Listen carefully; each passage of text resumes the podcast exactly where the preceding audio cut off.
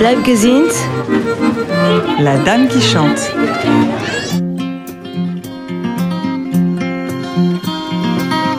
J'ai revu dernièrement Diabolomante et c'était vraiment bien notre, notre jeunesse, euh, un peu coincée, un peu euh, et en même temps avec euh, beaucoup de désir de liberté.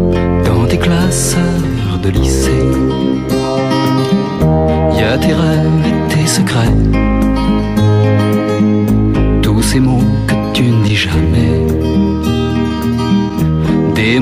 d'amour et de tendresse, des mots de femme.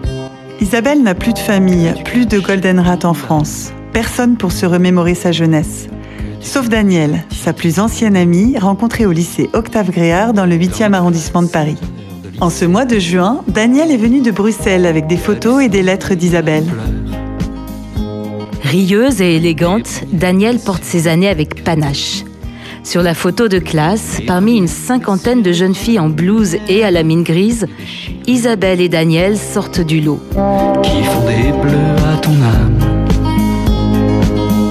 Qui font des bleus petites Euh, ici, donc, c'est la première année, je crois, où on était en, en première, en 65-66. C'est une photo de classe que je t'ai apportée. Et alors, tu vois un petit peu, euh, c'est- vraiment euh, curieux comme elle, elle a elle a l'air euh, un peu renfrognée et, et, et pas heureuse du tout.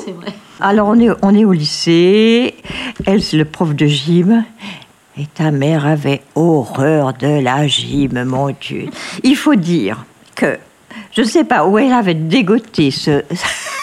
Cette, euh, c'était comme une espèce de petite barboute. Tu sais qu'à l'époque, on faisait faire le sport avec des shorts incroyables et tout ça.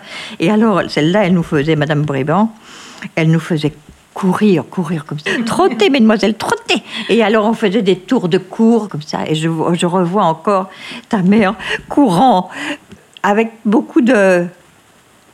Ah, elle, n'aimait pas ça. Vraiment, elle était, vraiment euh, anti, anti-gym. Mais elle était souvent malade. hein. Elle était souvent euh, pas très, très bien, bien portante. Et, euh, les seuls moments où, je l'ai connue un petit peu bien, c'est quand bah, on séchait beaucoup les cours. Et alors, parfois, comme elle était bonne élève, elle, bon, euh, on lui disait, bah, écoute, viens avec nous, on va. Et on allait prendre euh, un- des, cafés à longueur de journée euh, dans de petits bistrots. Elle était un petit peu comme moi, c'est-à-dire qu'elle était un petit peu étrange. Moi, c'est un petit peu à cause de euh, mes, mes origines. J'étais un petit peu seule dans mon, dans, dans mon genre. Je suis un petit peu martiniquaise, un peu. euh, à l'époque, euh, on disait, on nous appelait ma sœur et moi les chinoises parce qu'on avait, on n'était pas noires, on n'était pas blanches. C'est vrai que quelque part, on a, on, on avait un aspect différent des, des, des autres. Et puis euh, peut-être aussi euh, parce qu'on était peut-être, euh, je sais pas, oui, un peu plus original que les autres quand même. C'est vrai qu'elles ont l'air un peu, un peu, un peu, hein, quand même. Je, je me souviens simplement d'elle aussi. La première fois que je l'ai vue un petit peu euh, euh, joyeuse, épanouie, c'est. euh, on avait un professeur d'anglais qui était extraordinaire et qui était très original, très un peu masculine comme ça, elle marchait comme ça. Et puis alors un jour, elle nous met tous dans, tout, toutes dans le préau, comme ça. Et c'était le, le- Il y avait le film Zorbal grec. Et elle nous fait danser le Sirtaki. Toutes ces filles, là, comme ça, qui un peu, un peu coincées. Hein et je pense que, quelque part, ça, a- peut-être été un déclic. Parce que là, j'ai vu qu'elle a... qu'elle- qu'elle qu'elle avait euh, un, plaisir à, faire cette danse.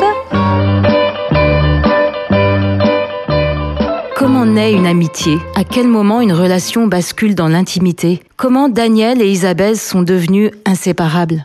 Et alors un jour, et je crois que c'est là qu'on est devenu vraiment peut-être intime, c'est Madame euh, Dubois, le professeur euh, de lettres là, qui s'étonne de, et qui nous dit mais euh, vo- votre votre amie là, elle est malade depuis depuis un mois là. Est-ce que vous avez des nouvelles? Dit ben non, euh, on n'a pas de nouvelles.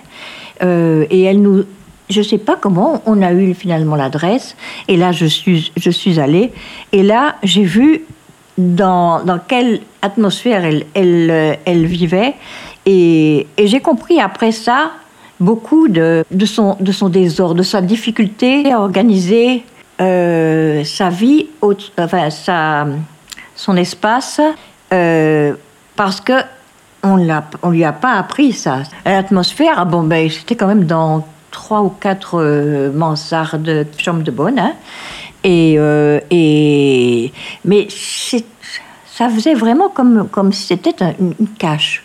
Et, euh, et j'ai vu- à son air qu'elle était qu'elle était gênée, qu'elle qu'elle n'avait pas eu envie qu'on qu'on la- qu'on voit dans ça.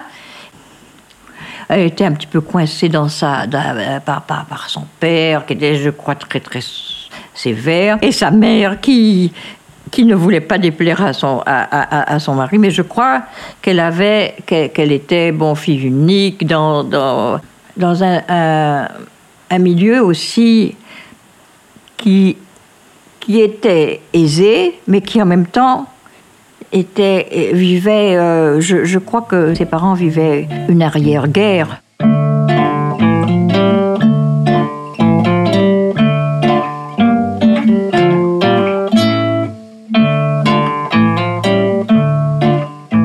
C'est vrai qu'Isabelle a eu une enfance particulière. Son père, qui s'était caché pendant la guerre parce que juif, entretenait une paranoïa. Il ne fallait donner ni son nom ni son adresse. C'est pour ça qu'elle est restée recluse jusqu'à l'âge de 9 ans où ses parents se sont résignés à la mettre à l'école. C'est pour ça que son père l'a accompagnée jusqu'à ses 18 ans au lycée.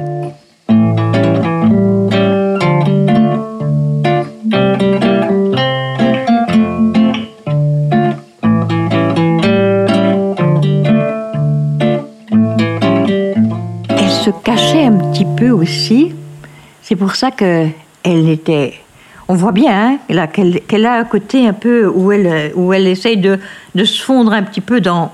Hein, de ne pas faire tâche. euh, cette histoire familiale dans laquelle elle, elle, vivait. Quoi. Je suppose que son père devait, devait être aussi traumatisé et tout ça. Donc c'est ce trauma.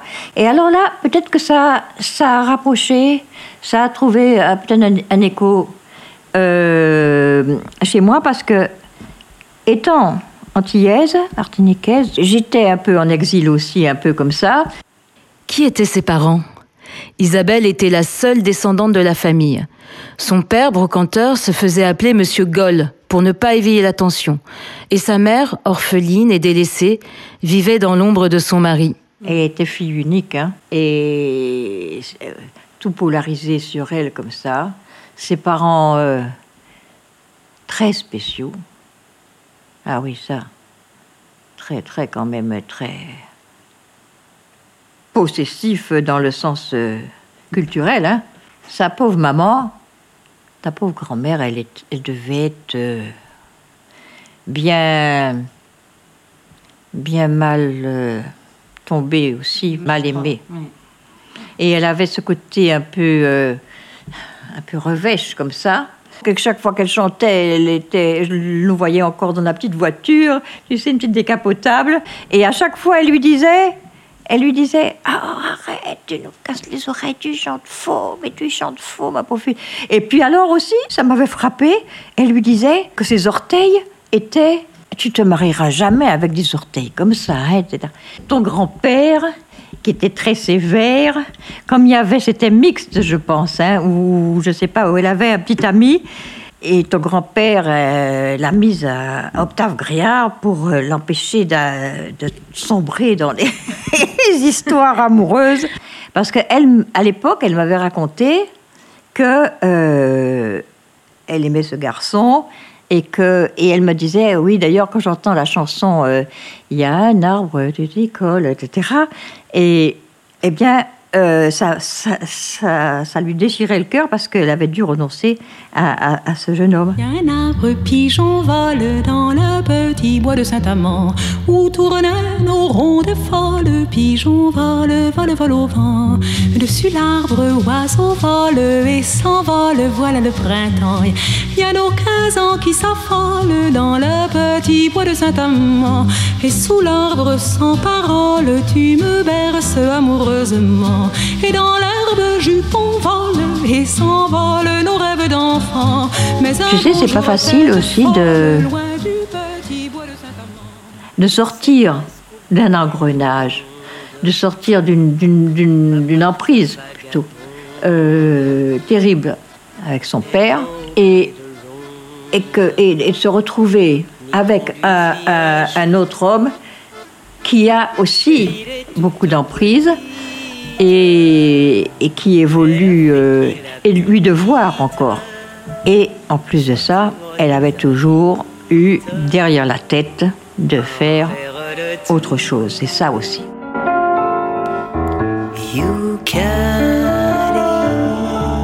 c'est le pays de nos désirs. C'est le bonheur, c'est le plaisir. Yukari, c'est la terre où l'on quitte tous les soucis. C'est dans notre vie comme une éclaircie, l'étoile qu'on suit. C'est. À 19 ans, elle rencontre Simon dans un foyer juif et tombe enceinte d'Anna. Alors qu'elle-même est une enfant qui n'a rien vécu, elle se retrouve épouse et mère, pas vraiment prête pour le job. Isabelle passe de son père à son mari sans jamais avoir eu l'occasion de s'affranchir. À l'âge de 27 ans, la vie commence. C'est l'espérance qui est au cœur de tous les humains. La délivrance que nous attendons tous pour demain. Elle était, elle était très libre et dans, dans, dans, ses amours aussi. Et, euh, et, mais euh, moi, ça me faisait toujours un, petit peu, un petit peu drôle parce que j'avais connu la personne très euh, coincée et qui, et qui justement ne voulait pas en gymnastique montrer son corps. Et, moi, je me, je, me, je me suis dit, tiens, il y a quelque chose comme ça. Euh, maintenant, elle, euh, elle va euh, au levant, elle, elle, elle se montre. elle, mais elle était à l'aise. Mais, c'était, c'était aussi un espèce de culte, aussi, de la, de la, liberté. Je crois que c'est ça aussi. Elle rencontrait là aussi des gens qui étaient, qui étaient libres comme elle. Mais ce qui était magique, c'est que de la de la de, de l'enfant hein, de l'adolescente que, que, que j'avais connue euh, avec qui j'avais eu hein, cette, cette, relation à à l'artiste. Il y a eu comme une espèce de, de, de, de continuité. Elle était ce qu'elle ce qu'elle avait voulu être. Et ça je trouvais que c'était formidable. Et je me suis dit en moi-même est-ce que justement euh, elle n'aurait pas aimé être ça pour, pour ses parents, pour euh, cette réussite-là. On aurait dit, on aurait dit que qu'elle voulait montrer qu'elle était capable, qu'elle était. Euh, je crois que je me suis dit à moi-même ah si sa mère avait pu voir ça. Et à ton avis, Daniel, quel genre de mère elle était? Est-ce qu'elle a réussi sa vie? Mais au fait, ça veut dire quoi réussir sa vie? Ah, la qu'elle était, la qu'elle était. Ça, tu me, tu, tu me poses une, un, cas de conscience, une. Euh. Non, je crois que, je crois que elle était la mère qu'elle pouvait être. En ayant, en ayant eu les parents qu'elle avait, le parcours qu'elle avait, les aspirations qu'elle avait. Mais je crois que du point de vue de ses petits-enfants, là, elle a fait sans faute, parce qu'elle venait de très loin. Moi, j'ai l'impression que quand même, c'est une belle réussite quand même. D'abord qu'elle réussit à chanter, à, à se donner en spectacle, à réunir des gens autour d'elle, alors qu'elle était toute seule. Euh, ça, c'est, c'est, génial. Je t'attendais depuis huit jours au drapeau. Je croyais encore à l'amour au drapeau. Tu m'as joué des sales tours au drapeau. Tandis que je voyais plus le jour au drapeau. Mais je t'attendrai pas toujours au drapeau. Il faudra bien qu'à mon tour j'ai ta peau. Qu'à ton emprise je mette court un chapeau. Quand je me taperai l'homme d'un jour au drapeau. Ah, ce qui m'a plu chez elle, euh, c'est euh, justement, elle n'avait pas, elle n'avait pas, elle se donnait les moyens de de se réaliser, quoi. Et, et en même temps, elle n'oubliait pas les autres et elle, euh, elle écrasait pas les autres, elle n'oubliait pas les autres. Elle avait une espèce de bonté comme ça et de besoin de des, des, des autres. Depuis le lycée, on, on s'est jamais, on s'est jamais quitté dans le sens. On n'avait pas besoin de, de se téléphoner tout le temps et tout ça, hein, non. À chaque fois, elle, euh, elle, me, elle, me- elle me donnait l'impression que, tout- que les choses n'étaient jamais euh, terminées, quoi, que le que, que c'était c'était c'était vous ne comprendriez pas. en fait, moi, ce que j'ai j'ai- j'ai retenu un peu d'elle quand je pensais justement à ça, je me dis qu'est-ce que c'était simple comme relation. Et en même temps, ça- c'est un manque, quoi, parce que en fait, je dois t'avouer que je m'étais toujours dit que quand ma vie serait un peu moins facile, je me pensais toujours que je finirais ma vie près d'elle. C'est curieux comme, euh, comme sentiment, mais, mais euh, nous voyais deux vieilles dames, comme ça, dans un, dans un- avec son, son, son chant, là, et son, son Montmartre.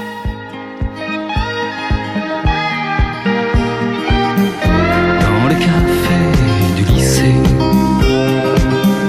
Faut que tu bluffes, que tu mentes. Autour des diabolos mentent. Quand tu racontes les nuits du dernier les tout premiers amants que tu n'as eu. Voilà, on arrive au bout du chemin, on a remonté le fil du temps, c'est bientôt le dernier épisode. Maintenant, c'est moi qui vais interviewer Anna et Salomé, sa fille aînée, car ce podcast, c'est surtout une histoire de transmission. que tu ne dis jamais. Cette quête de liberté, est-ce que ma mère a réussi à nous la transmettre? Qu'est-ce que nos parents nous laissent finalement? Comment ils restent parmi nous Il y a au moins une tradition qui est restée, elle, c'est cette manière de dire au revoir. que tu caches et qu'on condamne. Que tu caches, petite Anne. Si vous avez aimé cet épisode, n'hésitez pas à nous couvrir d'étoiles et retrouvez-nous sur Instagram, sur Blagazine Podcast.